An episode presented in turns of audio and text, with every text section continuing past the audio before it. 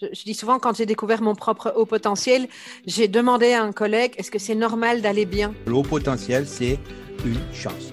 Enfin, j'ai eu cette sensation que j'étais reconnue euh, dans mon entièreté.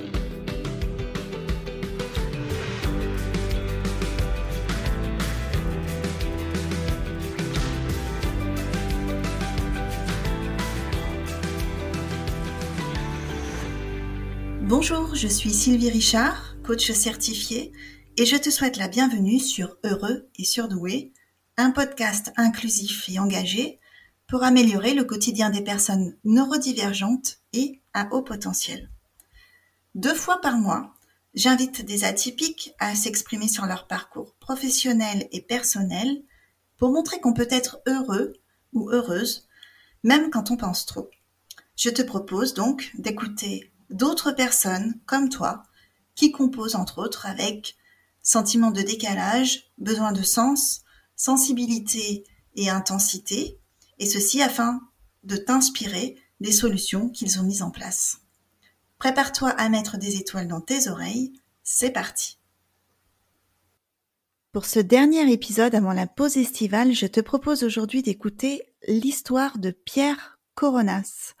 Pierre est journaliste de formation et il a créé il y a environ deux ans et demi la Revue du Zèbre, un journal web dans lequel il compile plus de 200 articles euh, ou informations autour du sujet du haut potentiel avec l'objectif de diffuser de l'information de qualité.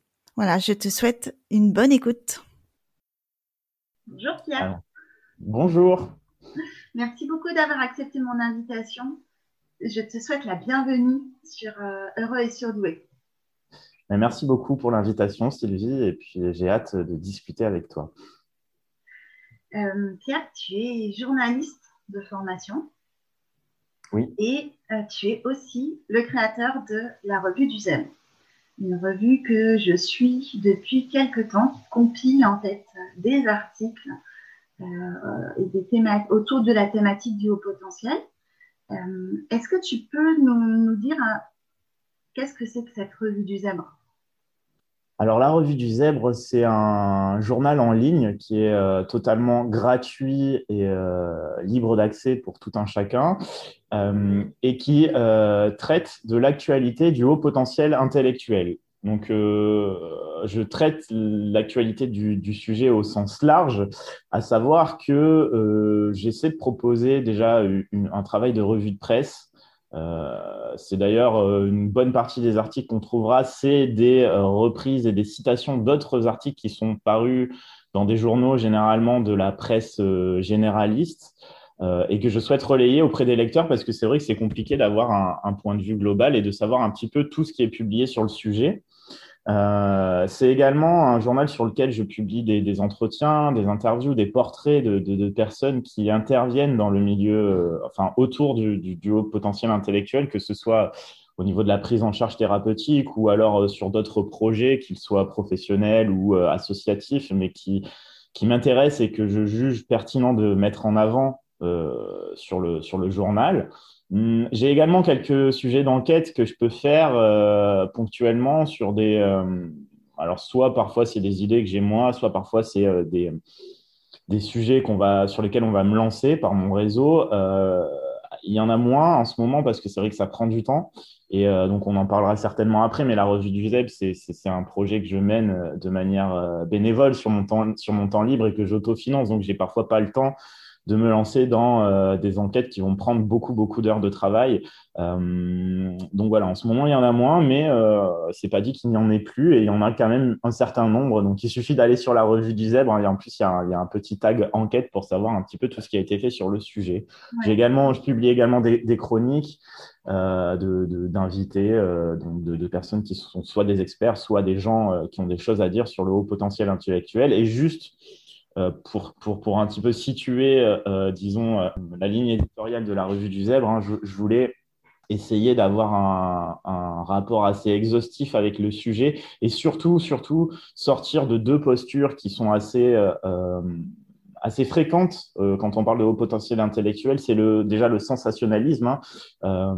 tout ce qui est histoire des petits génies qui passent le bac à 12 ans, tout ça j'ai un, petit peu de mal avec ça parce que ça ne reflète pas déjà la, disons, la vérité de ce qui est le haut potentiel intellectuel. Et puis ce sensationnalisme-là, il fait plus de mal que de bien, à mon avis. On, peut, on pourra en discuter plus amplement. Et aussi euh, tout le côté plaintif, misérabilisme hein, de euh, bah, euh, on est euh, trop intelligent pour être heureux, pour reprendre le titre d'un livre assez connu.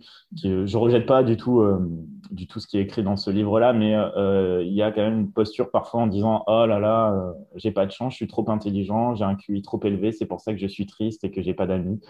Euh, ça peut arriver, hein, mais je pense que ce n'est pas forcément un facteur qui va expliquer ces choses-là. Donc, je voulais sortir de ces deux postures-là et essayer de traiter le sujet comme n'importe quel autre euh, sujet, en fait. Hein.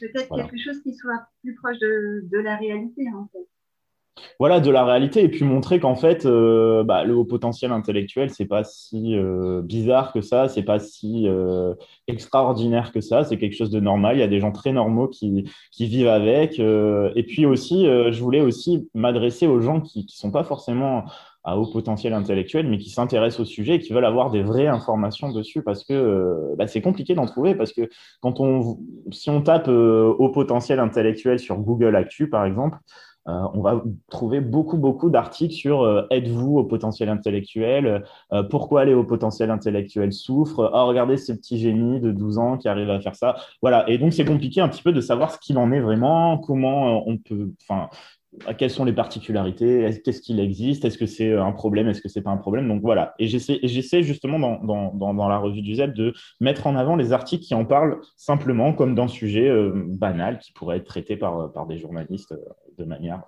classique. Ok. Tu fais ça depuis combien de temps? Ça va faire, euh, donc ça a fait deux ans en, en mars dernier, ça fait deux ans et demi à peu près. D'accord. Et hum, ça a commencé comment? Alors, pour tout te dire, ça a commencé. Euh, donc, j'ai un enfant de, qui a aujourd'hui 7 ans, un fils. Euh, et, euh, et, donc, sa mère est au potentiel intellectuel. Moi aussi, j'avais été diagnostiqué dans, dans, mon enfance, je crois, à mon entrée en, en CP, parce qu'à l'époque, on faisait encore des tests de QI. enfin, j'ai dit diagnostiqué, mais j'aime pas ce mot-là. oui. Identifié Identifier, détecter, tester, euh, voilà, euh, parce que diagnostic, ça se rapporte à, une pathologie. Et je pense que le haut potentiel intellectuel en soi n'en est pas une. Euh, donc, pour revenir sur le sujet, donc j'avais été détecté, sa mère a été détectée à l'âge adulte, donc on a présumé qu'il y aurait des chances qu'il puisse aussi être au potentiel intellectuel. On l'a pas fait tester hein, jusqu'à présent parce qu'il n'y a pas de raison particulière de le faire. Mais par contre, au moment où il est rentré à l'école, bah, on cherchait des informations un petit peu disons, pratique euh, et assez neutre sur le sujet, savoir quelles étaient potentiellement les, possibilités d'adaptation, comment ça pouvait se passer à l'école aujourd'hui, parce que nous, on n'y était plus depuis longtemps, euh, pour un enfant qui aurait, euh, qui serait surdoué, voilà. Et ben, j'ai pas trouvé beaucoup d'informations parce que je suis tombé beaucoup sur ces histoires du, petit génie, ou alors du surdoué qui souffre, ou alors du, il y avait aussi une, sorte de comment dire, de, de, de, mélange entre euh, le euh, haut potentiel intellectuel aussi et l'autisme à haut potentiel, l'autisme Asperger, mhm. euh, qui, qui, sont deux choses a priori qui peuvent s'associer mais qui sont différentes. Et donc je trouvais peu d'informations fiables et, et je me suis dit, bah, moi je suis journaliste, apporter de l'information fiable a priori, c'est ce que je suis censé savoir faire. Donc pourquoi bah, je ne lancerai pas justement quelque chose euh, qui permettrait de relayer des informations fiables sur ce sujet-là, qui mérite autant qu'un autre sujet de, de, de, de bénéficier d'un traitement euh, journalistique euh, fiable et de qualité. Enfin, de qualité, je, voilà, je, c'est pas moi de juger, de juger si mon travail est de qualité, mais en tout cas, c'est mon objectif d'en fournir un. Et euh, voilà, donc c'est parti de là. Et puis, ben, euh, le sujet commençait un petit peu à être à la mode. Là, maintenant, c'est vraiment beaucoup. Et bah, donc, rapidement, il y a une petite communauté de gens hein, intéressés par le sujet qui s'est greffée. Et voilà, ça, ça, ça, augmente petit à petit, mais ça reste confidentiel. Et de toute façon, mon idée, c'était pas de, de, de, de, faire quelque chose qui parle à des milliers de gens. Hein. C'était surtout d'apporter une information de qualité aux gens qui avaient besoin d'une information de qualité sur le sujet du HPI. Voilà. D'accord. Vous aider à trouver des réponses concrètes. autant que possible à, leurs questions. ouais. Est-ce que tu, tu, travailles seul en fait sur, ce, sur cette revue? La plupart du temps, oui. Après, je bénéficie de certaines aides euh, de gens que j'ai pu rencontrer par le biais de, ce travail-là. Euh, j'ai notamment Camille euh, qui m'a aidé, qui a, publié des chroniques et qui m'a aidé ensuite à, à, redesigner le site au niveau graphique, hein, bénévolement. Après, j'ai des chroniqueurs qui, m'envoient des, textes de temps en temps, pour certains réguliers, pour d'autres de manière épisodique ou très ponctuelle. Mais la plupart du temps, je travaille seul. Ouais, c'est un, peu je suis vraiment dans, le concept de l'automédia, hein, ça s'appelle, c'est quelque chose qui a été théorisé, donc c'est euh, le média personnel. Quoi. Sauf que euh, je ne parle pas de moi, mais je parle d'un sujet qui m'intéresse. D'accord. Ok. Euh, donc, comment tu t'organises pour réaliser ce travail? Tu t'as mis en place une veille documentaire et tu compiles les informations, tu les retravailles ou tu les diffuses telles que tu les, tu les trouves? Comment tu Non, alors oui, oui. J'ai euh, effectivement euh, des outils de veille euh, informationnelle et documentaire que j'utilise. Et a priori, je suis averti dès qu'un article avec le mot HPI, avec le sigle HPI ou avec l'expression au potentiel intellectuel ou le mot surdoué sort hein, et est publié sur Internet principalement. C'est compliqué d'avoir des outils de veille efficaces sur, du, sur de la presse papier, sachant qu'en plus la plupart des articles se retrouvent sur Internet. Et ce qui se passe ensuite, c'est que moi, je vais relayer euh, ce travail-là d'information euh, par un article, mais euh, je vais, pas le, je vais pas faire du copier-coller, je vais, je vais remettre en perspective. Parfois, quand c'est nécessaire, je vais essayer d'avoir un, petit, un point de vue un peu critique s'il y a besoin de, de, remettre des choses à leur place ou de préciser certaines notions qui sont données dans l'article ou pour corriger certaines imprécisions. Parce que euh, bah, j'ai été journaliste pendant plusieurs années, donc je sais comment ça se passe en général quand on est journaliste, surtout dans la presse généraliste, on n'a pas le temps de se pencher sur un sujet de manière approfondie et donc on fait des approximations, des erreurs. Et, euh, ça, c'est quelque chose qui énerve euh, les gens qui s'y connaissent au potentiel intellectuel. Je ne sais pas si c'est plus ou moins que sur d'autres sujets. Et ben moi-même, hein, je le ressens. Parfois, il y a des choses, c'est des bêtises, c'est faux. Mais c'est pas pour autant qu'on va rejeter tout l'article. Euh, donc j'essaie de remettre les choses en perspective, de corriger les erreurs quand je les vois et, euh, donc de donner un petit peu, de donner envie aux gens d'aller plus loin. Voilà, en, toujours hein, en mettant un lien vers l'article source et en expliquant pourquoi euh, j'ai jugé intéressant de mettre cet article en avant. D'accord. Est-ce que tu peux développer un peu ta perception justement de la, du traitement médiatique du sujet du haut potentiel? Tu as commencé à en parler un peu tout à l'heure. Mhm. Alors, c'est un, sujet qui est actuellement, c'est pas nouveau et, euh, quand même à la mode. Euh, je pense que dans les rédactions, ça suscite un petit peu les fantasmes. Euh, parce qu'on a tout. Qu'est-ce que on ça a veut dire exactement être à la mode? Tu vois, c'est un truc qui m'interpelle, ça. Alors, moi, quand je dis être à la mode, ça veut dire que c'est un sujet qui revient de manière assez régulière euh, plus que ça a été le cas ces dernières années et plus que euh, les autres sujets actuellement, enfin que d'autres sujets actuellement. Euh, bah, il y a plusieurs raisons qui expliquent ça. Hein. La, première, vraiment, si on, si on remonte, c'est la diffusion de cette série sur TF1, HPI, qui a replacé le sujet à la mode. Et il faut savoir que bah, les, rédactions, en fait, choisissent de traiter des sujets qu'elles jugent porteurs, hein, parce qu'on est là, on est sur du commerce, hein, il y a l'offre et la demande. On a senti qu'il y avait une demande pour ce sujet parce que euh, il y avait cette série. Et cette série aussi découle aussi d'une certaine demande de, sur ce sujet-là, hein, de la part des, publics, du public. Et euh, donc, ce qui fait que le sujet est à la mode, en fait. on essaie de le traiter un petit peu à toutes les sauces. Parfois, c'est bon, parfois, c'est moins bon. Et malheureusement, avec l'HPI, il y, a, il y a aussi ce côté-là. Donc, c'est à la mode et en plus, ça nourrit les fantasmes parce que c'est le surdoué, euh, la personne exceptionnelle avec des capacités euh, hors normes. Hein. Il n'y a qu'à voir un petit peu la, série. On n'a pas mis le HPI, euh, le haut potentiel intellectuel qui a du mal à se faire des amis ou qui ne sait pas quoi dire en public parce qu'il est complètement paniqué, qu'il a l'impression de ne pas être à sa place et qu'il a le syndrome de l'imposteur. Ils ont mis plutôt la, fille hyper brillante qui réussit euh, là où les autres ne réussissent pas et qui en plus a un côté un petit peu hautain. Donc euh, on, a, on, a, on a un petit peu ce fantasme-là et euh, dans les rédactions, il y a ce fantasme-là. Donc on veut toujours enfin, on veut pas toujours, mais souvent, euh, pour gagner du temps, on va essayer de confirmer cette première impression-là, c'est cet a priori-là qu'on a en tant que journaliste. Et donc, on va aller voir des gens qui vont nous aider à confirmer ça ou qui vont confirmer ça. Et donc, on va les pousser à, montrer ça.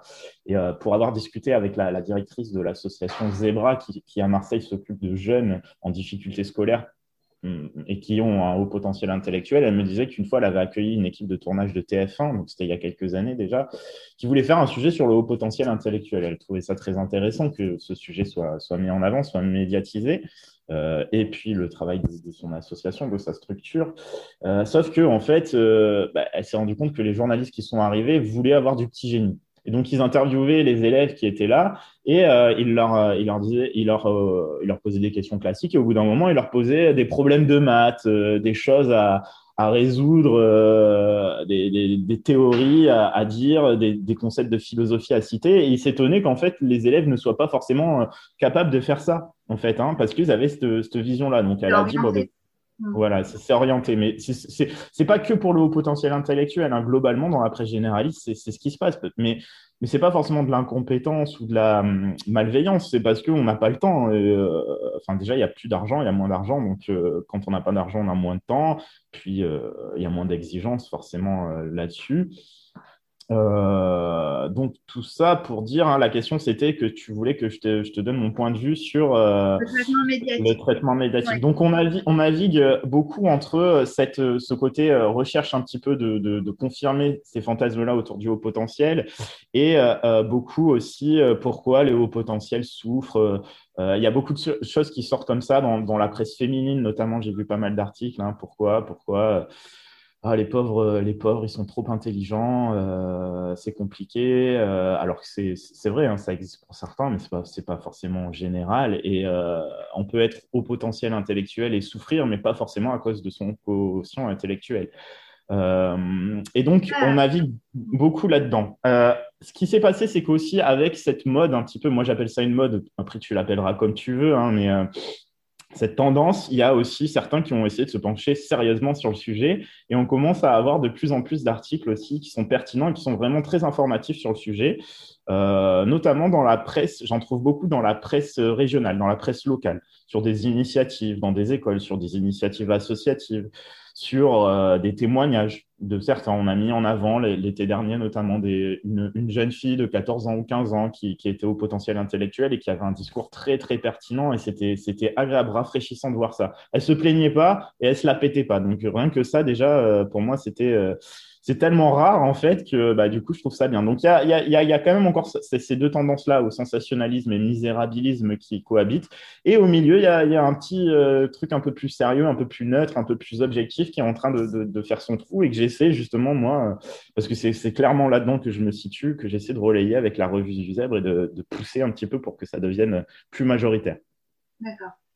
Est-ce que tu as rencontré des difficultés particulière, pour, euh, soit pour la création, soit une fois que ça a été mis en place alors pour la création, j'ai pas rencontré de difficultés particulières. Euh, bah, je me suis tourné vers Internet euh, justement pour ça, hein, pour éviter d'avoir trop de, de, lourdeur administrative, technique et financière également j'avais travaillé déjà, moi je travaillais euh, comme journaliste en ligne, donc j'avais quelques codes là-dessus. Je savais un petit peu euh, créer, euh, enfin en tout cas techniquement monter un site. Après, j'ai eu besoin d'un petit peu d'aide et de conseils sur le, sur le graphisme et sur vraiment le côté fonctionnement technique d'un site internet.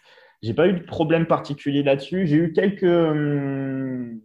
Quelques remarques au moment euh, où j'ai choisi le nom, donc la revue du zèbre. En fait, on m'a de suite associé à, à Cogitose, à, Jeanne Siofachin. Euh, et il euh, faut savoir que c'est quand même un personnage qui est controversé parmi les, les surdoués, les, les, gens au potentiel intellectuel, parce qu'elle a notamment participé à cette démocratisation du, du haut potentiel intellectuel et, elle a élargi un petit peu le, spectre avec cette, cette, cette notion de zèbre. et maintenant, il y a beaucoup de gens, en fait, quand on lit son livre, beaucoup de gens peuvent s'identifier à, à, ça. Euh, et en, en, intégrant ce côté émotionnel aussi, euh, il y a quelque chose qui est un peu flou et qui l'arrange bien, hein, parce qu'elle aussi, quand elle écrit un livre, son objectif, c'est de le vendre. Euh, mais ça fait grincer des dents un petit peu dans, dans, dans, dans le secteur. Donc moi, quand j'ai utilisé ce, ce, mot-là de, de, zèbre, on m'a associé à elle et parfois, ça a fait un peu grincer des dents, donc j'ai eu des soucis. Après, euh, voilà, donc j'ai continué à faire mon travail. Je ne suis, pas, je suis pas du tout affilié à, à, à Jeanne Fachin, ni à qui que ce soit d'ailleurs. Hein. Je suis entièrement indépendant là-dessus. Je n'ai pas de financement, j'ai pas de à part euh, des gens qui veulent euh, donner un petit peu d'argent sur mon Tipeee, mais ça, c'est autre chose. Euh, donc non, j'ai pas rencontré de problème particulier à part ça. Après, le seul problème particulier que j'ai, c'est que ça, ne génère pas d'argent et que donc je suis, je travaille à côté. Hein. je, suis obligé de, me financer. Donc après, suivant les périodes, j'ai plus ou moins de temps pour écrire. Et parfois, c'est un petit peu frustrant parce que je vois qu'il n'y a pas d'articles et j'aimerais bien pouvoir écrire des articles tous les jours et même me consacrer à 100% à ça. J'aurais plein d'idées à développer, mais voilà, c'est un petit peu compliqué. en même... Obligé de choisir à un moment et d'arbitrer, en fait. Euh, effectivement, c'est un, un, projet. Enfin, moi, je vois avec le podcast, ça peut prendre énormément de temps. Je ne sais pas si tu t'imposes une régularité dans les publications ou si c'est vraiment en fonction de toi, ta disponibilité, euh, ton inspiration, l'actualité. J'essaie de, de, publier toutes les semaines. J'évite de, laisser le, le, journal inactif pendant trop longtemps.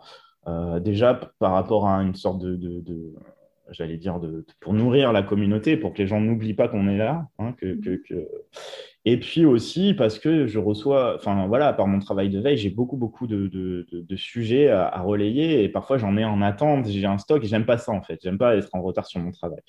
Euh, voilà, après, euh, j'essaie de m'imposer ce rythme-là, mais euh, ça dépend toujours un petit peu de, ce que je fais à côté, de mes disponibilités, aussi de mon état de forme. Hein. Parfois, j'ai plus ou moins envie de, m'y mettre.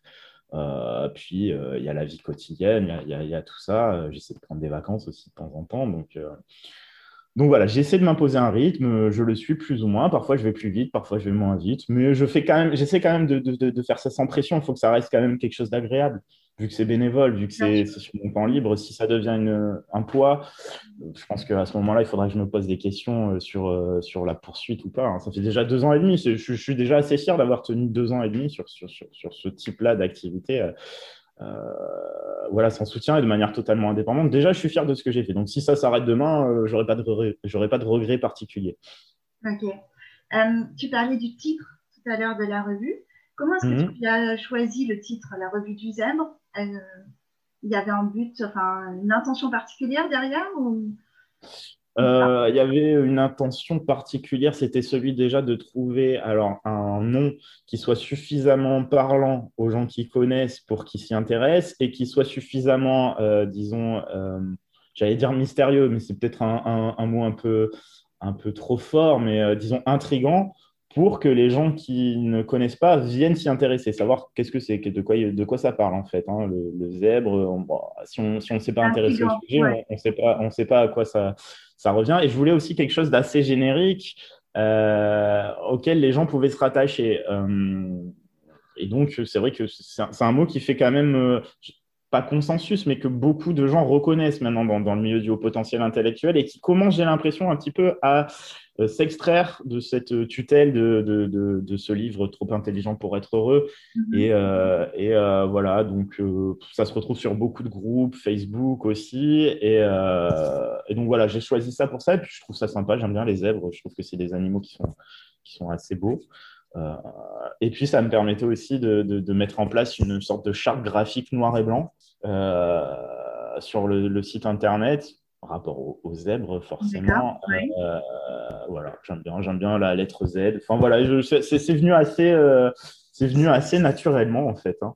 Euh, et, voilà, j'aimais bien cette idée de revue plus que journal parce que il y a un côté de bah, justement de veille, hein, de revue, de, de, de, de voir, de, de, faire la revue de ce qui existe. Euh, et puis ça, ça donnait un côté sérieux. J'avais envie quand même de montrer que j'étais là pour faire quelque chose de sérieux. C'était pas un blog, euh, bien que les blogs puissent être sérieux. Hein. Il y, y, a des super blogs en plus sur, euh, sur le haut potentiel intellectuel, mais j'étais pas là pour raconter ma vie en fait. Je voulais que les gens comprennent que je suis pas là pour raconter ma vie. Je ne parle pas de moi d'ailleurs. Hein. voilà, c'était ça. Ok. Mm. comment tu as choisi le, journalisme? Qu'est-ce qui t'a amené à cette, à cette orientation professionnelle. Alors c'est un quand c'est venu euh, quand après avoir passé le bac en fait au moment où j'ai vraiment dû euh, m'interroger sur ce que je voulais faire dans la vie parce que jusqu'à jusque là euh, j'avais pas trop trop d'idées à part quand j'étais petit je voulais être vétérinaire mais je pense un peu comme tous les enfants enfin comme beaucoup d'enfants après je m'étais pas trop questionné et puis j'ai passé le bac j'ai dû choisir mon orientation je me suis retrouvé en fac de fac de sciences du langage euh, donc à faire des lettres euh, et faire de, la, de, la, de la linguistique. Euh, sauf qu'en fait, je me suis rendu compte qu'il n'y avait pas de débouché, quoi, à part être linguiste ou éventuellement orthophoniste, qui était un métier qui ne m'intéressait pas forcément. J'avais pas trop de débouchés. Donc, je me suis dit, qu'est-ce que tu aimerais faire dans la vie avec les compétences que tu as? Et donc, c'est vrai que j'avais fait des, Donc, j'ai passé un bac littéraire. J'aimais plutôt déjà écrire. Euh, j'étais de nature assez curieuse, je lisais pas mal et donc euh, ouais, je me suis dit le journalisme, ça pourrait être bien. J'avais une vision très idéalisée du métier aussi. Hein, et, donc, euh, et donc, du coup, bah, je, me suis tourné un petit peu, j'ai passé mon, un DUG en, en, sciences du langage. Après, je me suis tourné vers la communication parce que ça se rapprochait plus du journalisme. Donc, j'ai commencé vraiment dans la communication des entreprises. J'ai fait un BTS. Euh, en communication des entreprises. Ensuite, j'ai fait une licence de communication, une licence professionnelle de communication à la fac. Et ensuite, du coup, en fait, pour euh, devenir journaliste, euh, on peut devenir journaliste en formation, mais la formation, c'est une école de journalisme. Il n'y en a pas beaucoup en, France qui sont reconnus par la profession. Et donc, il faut passer des concours.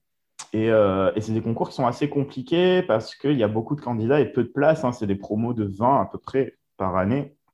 Et donc, il y a une douzaine, je crois, ou 13 écoles qui sont reconnues en France. Donc, ça ne fait, ça fait pas énormément de candidats qui sont pris chaque année. Donc, les concours sont assez relevés. Oui, il y a beaucoup de concurrence. Voilà. Donc, j'ai essayé de passer les concours sans euh, préparation euh, et sans y croire non plus à la fin de, ma, de mon année de licence. Euh, ça n'a pas fonctionné.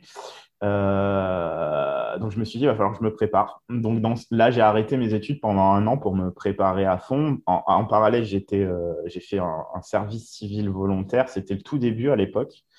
Euh, maintenant, ça s'appelle service civique d'ailleurs. Euh, donc j'étais volontaire dans des associations euh, à temps partiel et le reste du temps, ben, je révisais, je lisais. Je, C'est beaucoup de culture générale, les, les, les, concours de, des écoles de journalisme. Et donc je me suis préparé comme ça. Et ben, du coup, j'ai passé les concours et j'ai été pris à l'école de Marseille en 2009. Et, et, voilà, je me suis formé pendant deux ans. Et ensuite, j'ai été journaliste et j'ai bossé dans le secteur en continu pendant 7-8 ans. Et euh, ce qui m'a plu dans, dans, ce métier, en tout cas, euh, ce qui, ce qui m'a attiré vers ce métier, c'était ce côté euh, de pouvoir écrire déjà parce que j'aimais ça. j'aimais beaucoup la radio aussi que j'ai découvert un petit peu sur le tard et, et j'aimais beaucoup ce média-là. Donc je voulais vraiment travailler dans la radio. Après, je me suis rendu compte que c'était compliqué parce qu'il n'y avait pas de boulot, malheureusement. Et, euh, et euh, ben, ce qui m'a intéressé dans le journalisme, c'est le fait d'avoir aussi cette polyvalence, de s'intéresser à beaucoup de sujets. Et ça, ça me permettait de nourrir cette curiosité que j'avais, en fait, hein, que j'avais assez forte. Donc voilà. Euh, après, j'ai un petit peu déchanté une fois que je me suis retrouvé dans, dans, le monde professionnel du journalisme. Et je pense que c'est un petit peu le cas dans tous les métiers. On a une vision un petit peu idéaliste. De, du métier, surtout sur des métiers comme journaliste où c'est assez, il y a quand même un côté assez prestigieux. On se rend compte qu'en fait, c'est pas vraiment comme on l'avait imaginé, on galère beaucoup. D'accord. Ok. Tu es indépendant? Tu travailles de façon indépendante ou? Alors maintenant, je suis. un organisme Alors non, j'ai été en CDI dans une rédaction pendant 7 ans à Marseille. Ouais. Euh, j'étais. Euh, c'est un, site internet qui traite de l'économie du tourisme. Donc, je m'adressais à des pros du tourisme, des, agences, des, agences, de voyage, des tours opérateurs. Euh, voilà, on parlait beaucoup d'économie, c'était très intéressant. J'ai beaucoup voyagé. Au bout d'un moment, j'en ai eu marre. Puis, euh, euh, ma situation personnelle aussi faisait que j'avais besoin d'avoir plus de temps de libre. Donc, je suis parti. J'ai essayé de bosser en indépendant, en pigiste pendant un an, en reprenant mes études d'ailleurs j'aime beaucoup les études. Je pense que si je pouvais faire ça toute ma vie en étant ah. rémunéré, ça, me plairait. J'aime beaucoup apprendre.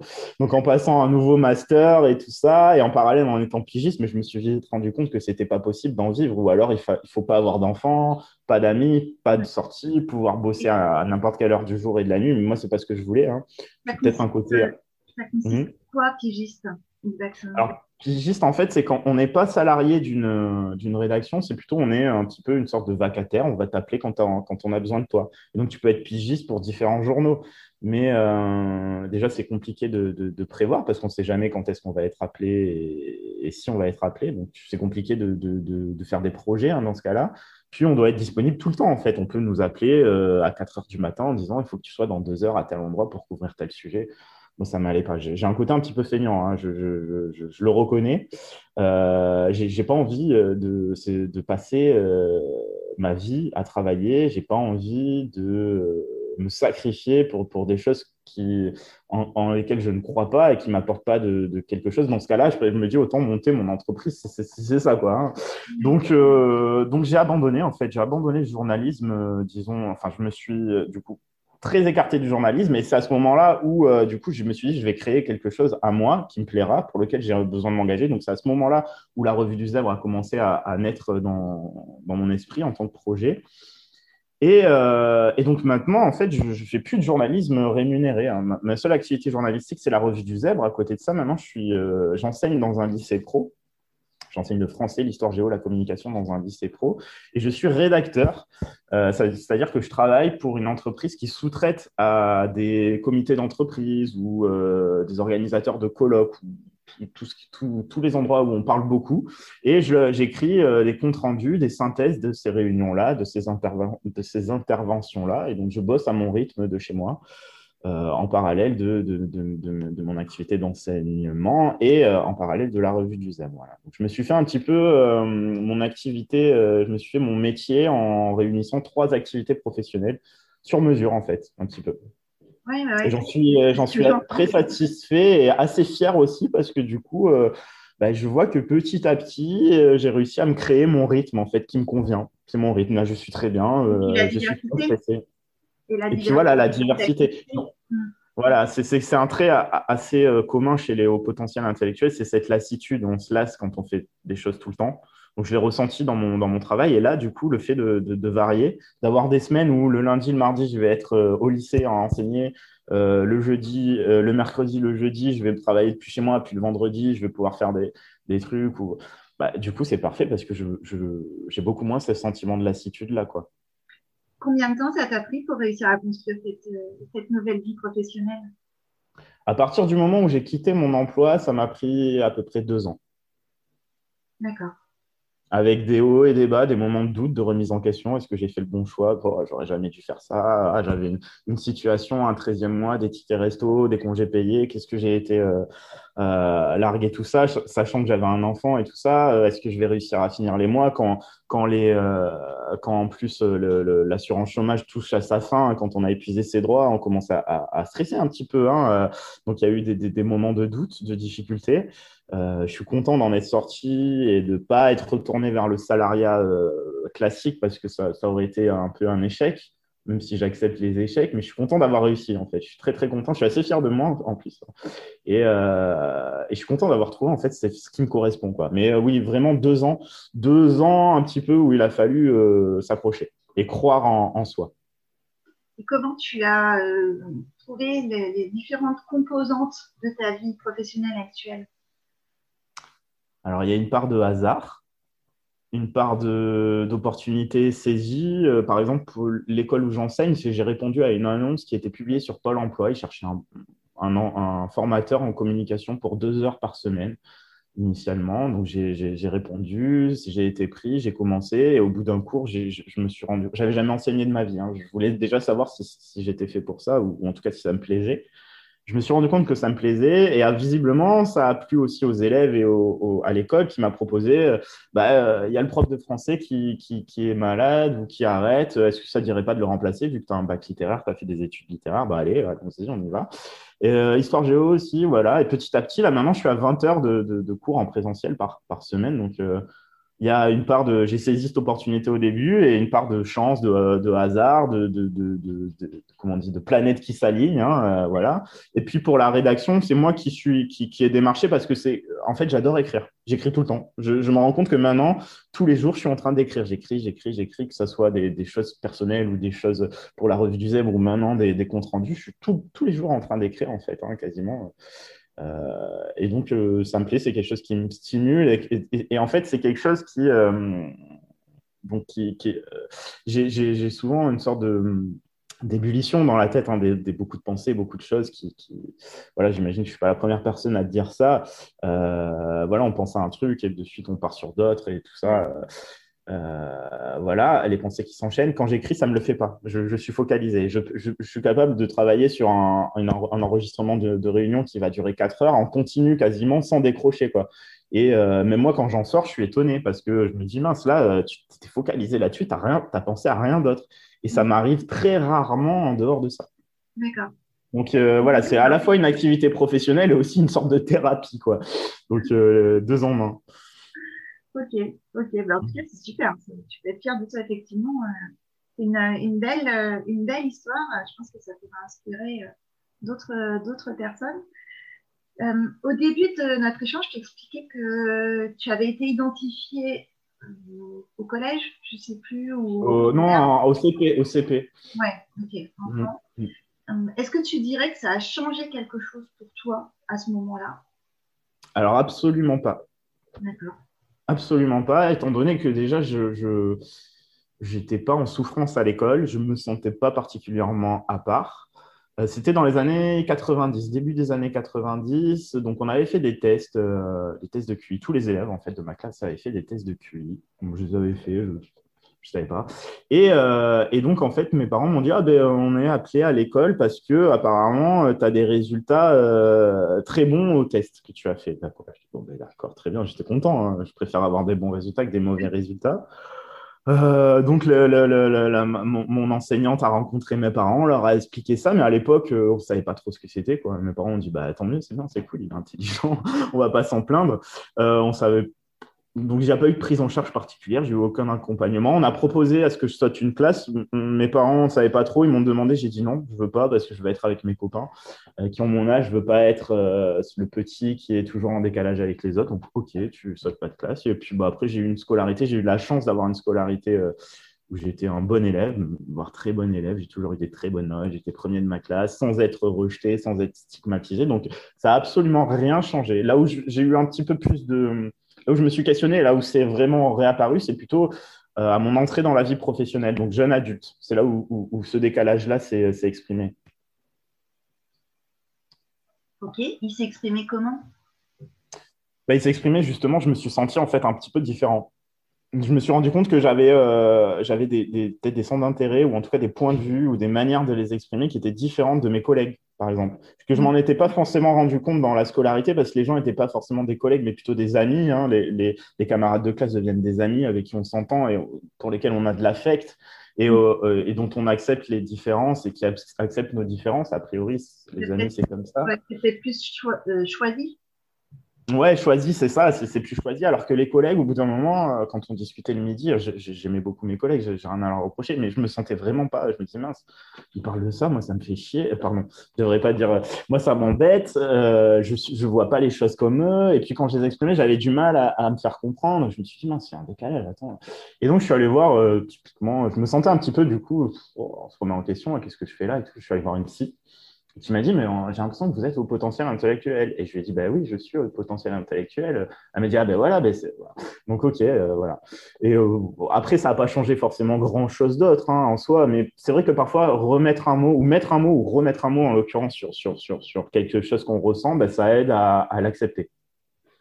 Ouais c'est comme quand on a mal quelque part ou qu'on est euh, malade, quand on ne sait pas ce qu'il y a, on est inquiet. Quand on nous dit bah, c'est ça ta maladie, voilà comment la soigner, bah, de suite ça va mieux.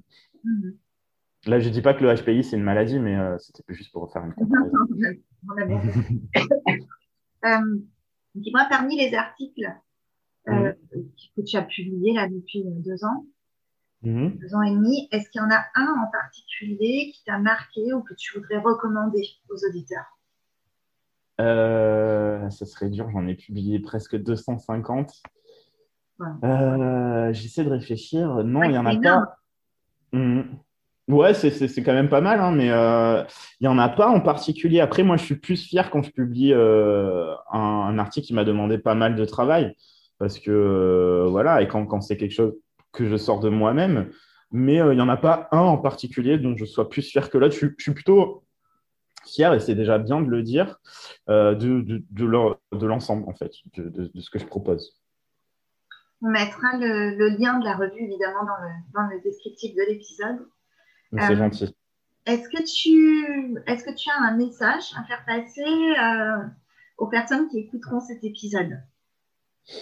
Alors, un message, euh, je ne sais pas si, si, je suis légitime pour euh, faire passer un message ou donner un quelconque conseil, mais si l'idée c'est que c'est de parler à des gens qui hésitent à prendre des initiatives personnelles, je leur dirais si vous avez envie de faire quelque chose, faites-le. Euh, c'est normal que vous ayez peur, c'est normal que vous ne vous sentiez pas légitime. Euh, c'est normal que vous pensiez que vous allez échouer. Euh, d'ailleurs, vous allez peut-être échouer. Il y a de grandes chances que vous échouiez, mais euh, au moins, euh, faites-le. Vous l'aurez fait.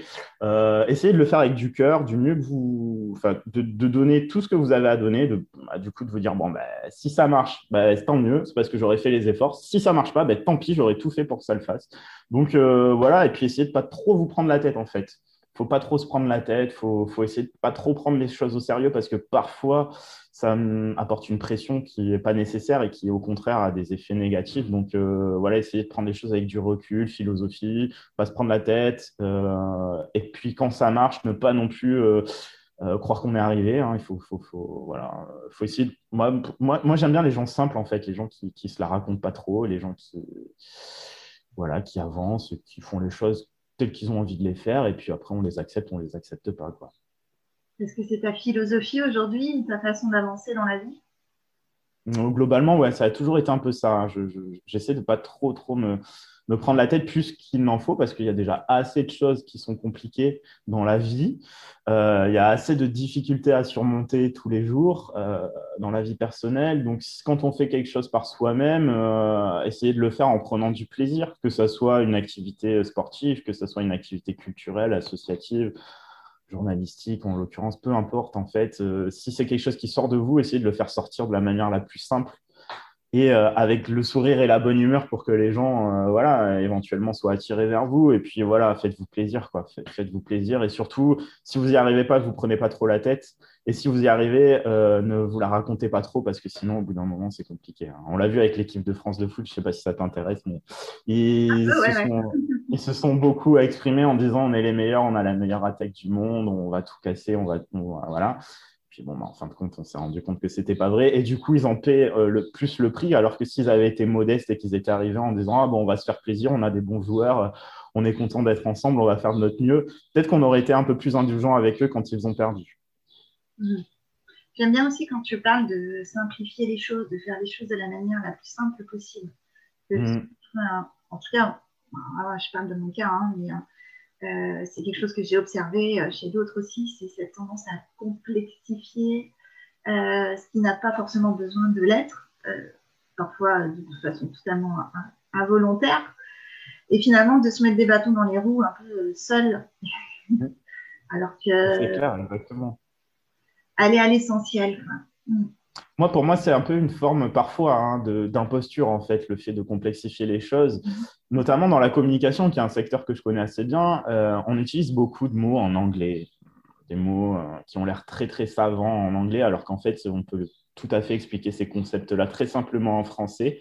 Et j'ai l'impression que c'est euh, une sorte de manière de faire pour faire croire en fait qu'on est expert, qu'on a une expertise, qu'on est légitime et qu'on mérite de gagner tout l'argent qu'on gagne en fait. Et euh, en fait, ça complexifie des choses qui sont très simples. Et, euh, et euh, du coup, moi, je considère ça comme une imposture et j'essaie à tout prix d'éviter ça. Ok. Hmm. Eh bien, je te remercie, Pierre. Merci beaucoup pour ton intervention. Merci pour ta disponibilité. voilà, je te souhaite une très, très bonne continuation dans toutes tes activités à venir. Je pense qu'il y en aura peut-être d'autres à suivre, mais on verra, on verra, on verra. En tout cas, pour l'instant, je vais essayer de, me consacrer à ce que je fais, essayer de le faire, euh, le faire bien, de rester fier de moi, comme je t'ai dit. Et puis, puis, voilà, merci beaucoup euh, Sylvie pour, euh, pour l'invitation. C'était très, très agréable d'échanger avec toi. Merci Pierre. À bientôt. À bientôt.